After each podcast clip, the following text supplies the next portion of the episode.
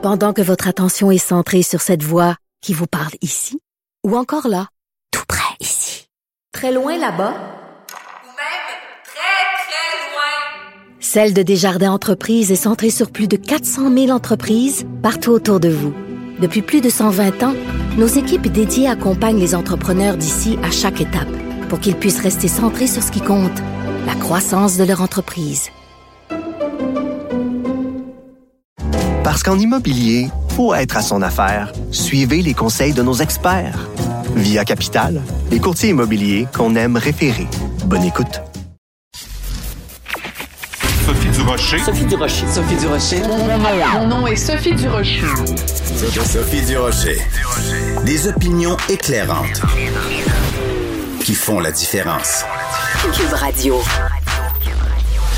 Bonjour tout le monde, bon jeudi. Écoutez, vous avez peut-être vu ça passer, la gouverneure euh, générale Mary Simon euh, qui était euh, en visite officielle à Québec hier où elle a rencontré François Legault. Elle a échangé, semble-t-il, quelques petits mots en français avec lui. justement, à propos de Mary Simon, pas plus tard qu'à la fin avril, elle a lancé la décennie internationale des langues autochtones. On la félicite, c'est en effet une très bonne idée. Le seul souci, c'est que cette allocution qu'elle a présentée à la fin avril, qu'elle a prononcée, elle a alterné entre l'inuktitut et l'anglais. Elle a dit seulement quelques mots de français, mais le gros de son discours était soit en inuktitut, soit en anglais. Avez-vous vu passer, vous, le mémo comme quoi les deux langues officielles du Canada, c'était plus l'anglais et français? Bah ben, c'est drôle. Moi, j'ai jamais eu ce mémo-là. Quand j'ai vu cette information-là passer, comme quoi Madame Simon maintenant fait des discours, des allocutions dans, en inuktitut et en anglais avec seulement quelques mots en français, j'ai poussé un exaspéré. Ben voyons donc. De la culture aux affaires publiques. Vous écoutez Sophie Durocher. Cube Radio. On pensait que le dossier était clos, qu'on avait mis la petite clé dans la serrure, qu'on avait jeté la clé, puis qu'on n'entendrait plus jamais parler de ça, que la question était réglée. Ben non, depuis euh, lundi, on ne parle que du droit à l'avortement à cause, bien sûr, de ce qui se passe, ce qui plane aux États-Unis avec la possible suspension du jugement Roe versus Wade qui date de 1973. Ça fait quand même 50 ans qu'aux États-Unis, les femmes ont le droit l'avortement, mais ça va peut-être changer en 2022. Bref, on n'arrête pas d'en parler et dans la section Faites la différence du Journal de Montréal, Journal de Québec aujourd'hui, il y a une lettre ouverte avec un titre assez clair. L'avortement est un droit et doit le rester. On va parler avec euh, une des auteurs, autrices de la lettre, Sylvie Pedneau de SOS Grossesse. Bonjour, Madame Pedneau. Bonjour, Madame Bourracher. Pensiez-vous qu'un jour vous seriez obligé, au mois de mai 2022, d'écrire une lettre pour défendre le droit à l'avortement? Euh, j'ai envie de vous répondre oui et non, dans le sens où est-ce qu'on le fait assez quotidiennement au niveau de la défense, euh, parce que on est confronté justement à des groupes anti-choix. Euh, donc, on est relativement, pas, pas, vraiment surprise avec tout ce qui s'est passé, avec tout ce qu'on voit depuis la loi qui a été mise en place au Texas. Alors, voilà. C'est vrai. On est très inquiets. Ouais. Ouais. Donc, euh, quand vous dites, mhm. quand vous dites, euh, oui, parce qu'il faut le rappeler, hein, ça c'est euh, cette semaine on en parle beaucoup à cause de l'arrêt Roe versus Wade et de la Cour suprême, mais l'année dernière au Texas des, des, lois très restrictives sur l'avortement et aussi l'institution de cette idée que on peut dénoncer quelqu'un qui a fait un, un, avortement. Donc il y a une sorte de, de police de l'avortement. Ça, ça fait peur. vous venez de dire quelque chose. Vous dites, on est habitué euh, que de, de, des réactions des anti-choix. Euh, Qu'est-ce qui se passe sur le terrain? Euh, quelle, quelle, est la force du lobby anti-choix au Québec? Mm-hmm. C'est une super question, en fait. Euh, euh, juste en septembre dernier, euh, il y a eu des contre-manifestations. Ben, nous, on a fait des contre-manifestations parce qu'il y, avait, la vigie 40 euh, jours anti-choix, des groupes qui vont se poster à plus de 50 mètres des cliniques et qui vont manifester leur intérêt, si on veut, pro-vie. donc, il y en a eu à Sherbrooke, il y en a à Montréal, il y en a qui y vont quotidiennement on les voit de plus en plus, qui sont plus, de plus en plus à l'aise d'être sur la place publique. Donc, euh, nous, on doit, on doit agir aussi ben, parce qu'on a un rapport de force beaucoup plus élevé, mais reste quand même que on doit, on doit être présent. D'accord. Donc c'est important, vous nous avez dit, euh, parler du 50 mètres, évidemment, parce qu'il y a une loi au Québec qui interdit des manifestations à moins de 50 mètres d'une clinique ou on, ou on, d'un lieu où on pratique des avortements. Donc euh, ces gens-là, ce lobby-là connaît très bien les règles, donc ils se placent à exactement 50 mètres. Et comment ils manifestent? Quel genre de, de, de manifestation ça donne? Vous dites, dans certains cas, c'est quotidien. Ça, c'est, c'est quoi ces manifestations-là? Ils crient, ils ont Ben, des haut-parleurs, c'est quoi? Non, non, ben ils sont plutôt silencieux. Ils vont avoir des, pan- des, des, des affiches euh, en mettant des mythes dessus par rapport à l'avortement et tout. Il y en a qui vont manifester par la prière euh, parce qu'il y a quand même des groupes religieux à l'intérieur de ça. Donc, euh, c'est toutes sortes de manifestations en ce sens-là. Puis il faut savoir aussi qu'au Québec, dans la province, on est seulement trois groupes libre choix qui accompagnent les personnes en situation, par exemple, d'ambivalence euh, de grossesse. Il y a Grossesse Secours à Montréal, SOS Grossesse en Esprit, et puis nous, compte à peu près euh, une trentaine de groupes anti-choix et d'organismes anti-choix qui vont orienter d'emblée la personne vers la poursuite euh, de la grossesse. Euh, donc, c'est très, très, très inquiétant parce que ça paraît pas nécessairement euh, qu'ils sont des groupes anti-choix. Donc, euh, pour nous, c'est c'est important que, euh, que la population sache qu'il y en a trois, en fait, dans la province. Ouais. Et votre financement, il vient d'où, Madame Pedneau? Parce que vous nous dites trois groupes euh, pro-choix versus 30 groupes anti-choix. Peut-être que vous allez pouvoir Mhm. nous dire après qui finance les 30 groupes anti-choix, mais de- du côté des groupes pro-choix, est-ce que vous avez suffisamment de financement du gouvernement? Est-ce que c'est une source privée? C'est quoi? Il vient, il vient d'où votre argent? Ouais, ben en fait, on a un financement qui vient euh, du PESA, Programme de subvention aux organismes communautaires du ministère, et aussi Centraide, ainsi que la Fondation euh, du Frank Gauthier. Euh, effectivement, on n'a pas assez de financement. Euh, Le communautaire, euh, on revendique beaucoup plus de financement. Euh, et pour ce qui est des groupes, disons, en choix, ça va être des mécènes, ça va être des groupes religieux, euh, voilà, des groupes privés. Des groupes privés, des groupes euh, religieux. Mais, mais, mais votre chiffre est percutant quand même. Trois groupes pro-choix versus 30 Mhm. groupes euh, anti-choix. Il y a, y a là un, un déséquilibre euh, des forces. Parlez-nous aussi, s'il vous plaît, Madame Pedneau, euh, quand, mettons, une jeune femme ou une femme plus âgée, peu importe l'âge de la femme, se présente dans un lieu où on pratique des avortements, euh, quand elle est euh, confrontée Hein, parce que c'est vraiment, je pense, le mot juste qu'il faut utiliser quand elle est confrontée à des manifestants, des gens qui font des prières, des gens qui ont parfois des photos euh, très troublantes où on voit euh, des, euh, des, des corps déchiquetés, là, des, des, des fœtus déchiquetés.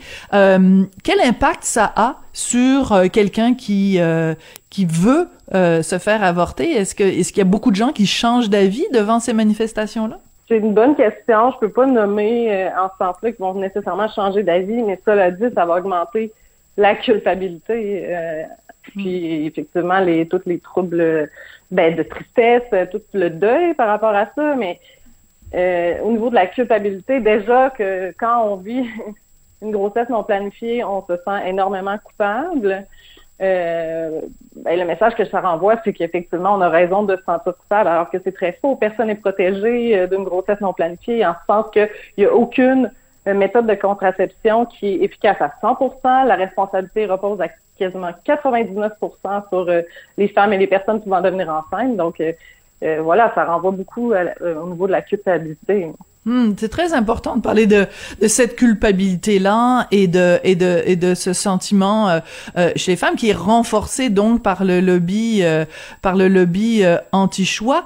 On sait que l'avortement est légal au Canada. Par contre, on sait qu'il n'est pas équitable. C'est-à-dire que il y a certaines provinces où l'accès à l'avortement est beaucoup plus difficile. Qu'en est-il au Québec? Est-ce que une femme québécoise aujourd'hui en 2022, peu importe où elle habite dans la province, a le même accès à l'avortement C'est une très bonne question, ça aussi. Effectivement, non. Plus on, euh, euh, plus on vit dans les euh, grands centres, plus il y aura de cliniques. Euh, par exemple, comme à Montréal, il y, a, plus de cliniques. Dans la capitale nationale, il y en a une clinique de planning euh, pour tout le territoire. Ça veut dire Port-Neuf, Charlevoix et tout le Ouch. centre-ville de ben, Québec. C'est pas oui, beaucoup oui, ça effectivement.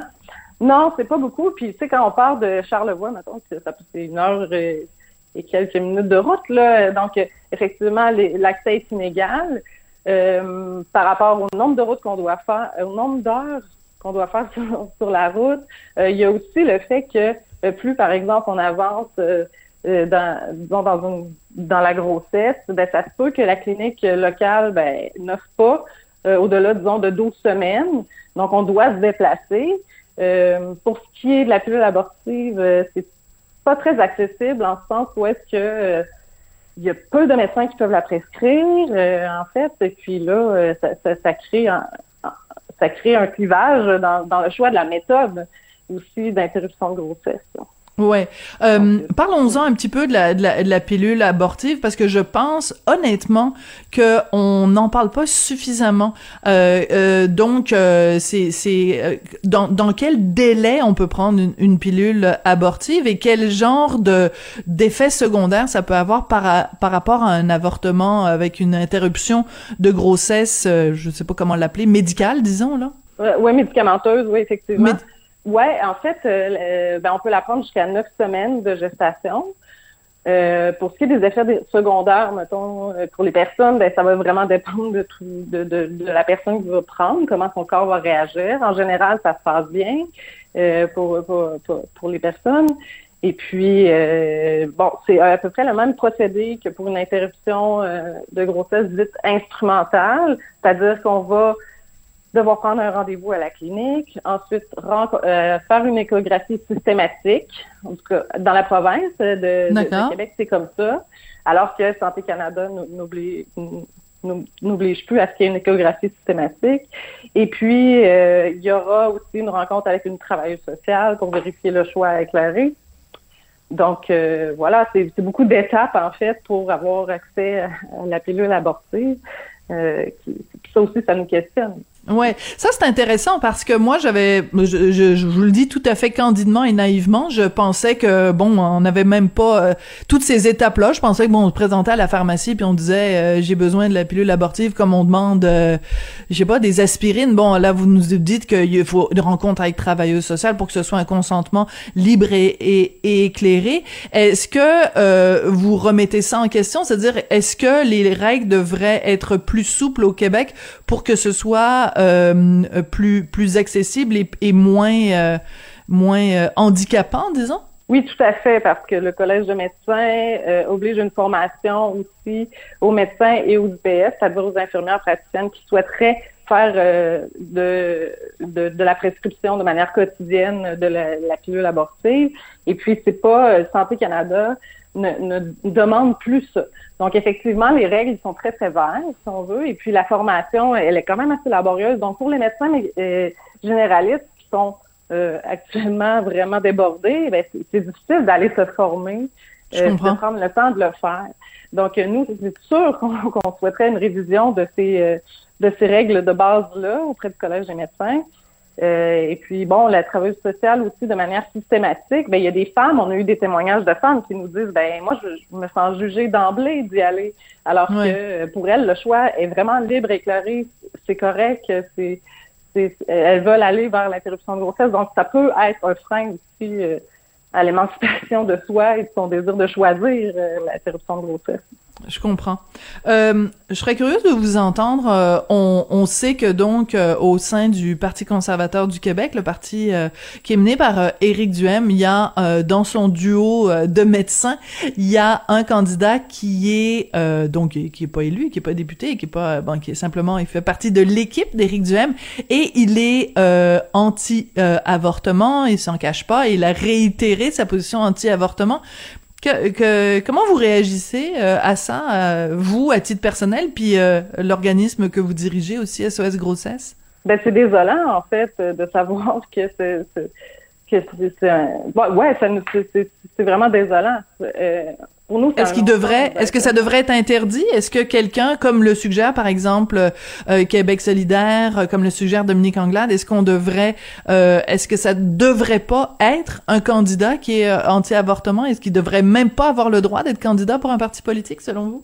Ben, sans nécessairement me prononcer sur le fait qu'il doit ou non, c'est plus qu'au au niveau des valeurs, tu sais, il y a des valeurs de parti, il y a des valeurs personnelles, des opinions personnelles, puis à mon sens, ça devrait pas prendre euh, la place médiatique et on devrait pas savoir ça. Puis on, ben en fait, tant mieux si on le sait, mais dans le sens ça devrait pas changer euh, la façon euh, de faire la politique au sein de, au, sein des, des, candidats et tout. En fait, ouais, il faudrait pas que ça influence après euh, euh, le, le, le, droit et l'accès à l'avortement. Hmm.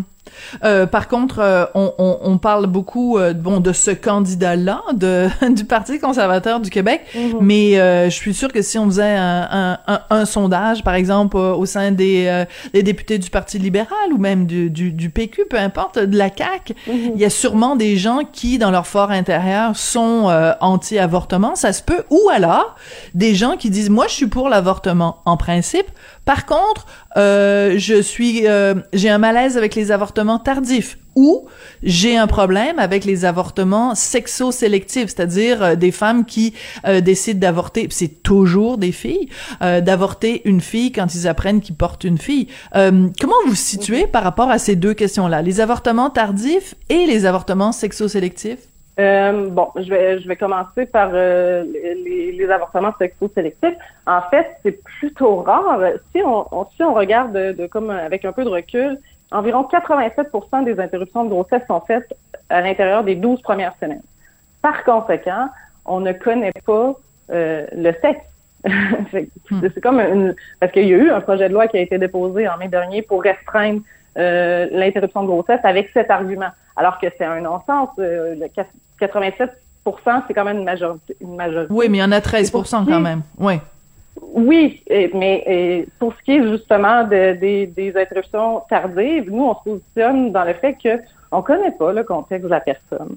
On mhm. connaît pas la vie. Il nous manque énormément d'informations euh, par rapport à, l'interruption de grossesse euh, dite tardive. Et puis, c'est moins de 2% c'est environ 1,29% je crois. Euh, Donc, c'est une infime portion. Je comprends. D'accord. C'est très rare.